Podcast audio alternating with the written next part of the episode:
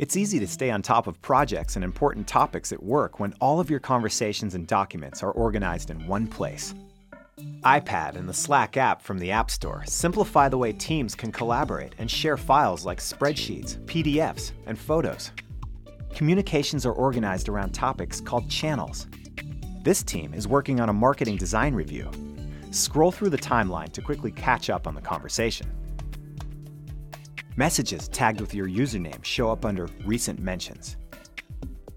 Here's one from a colleague asking for a change to a budget spreadsheet.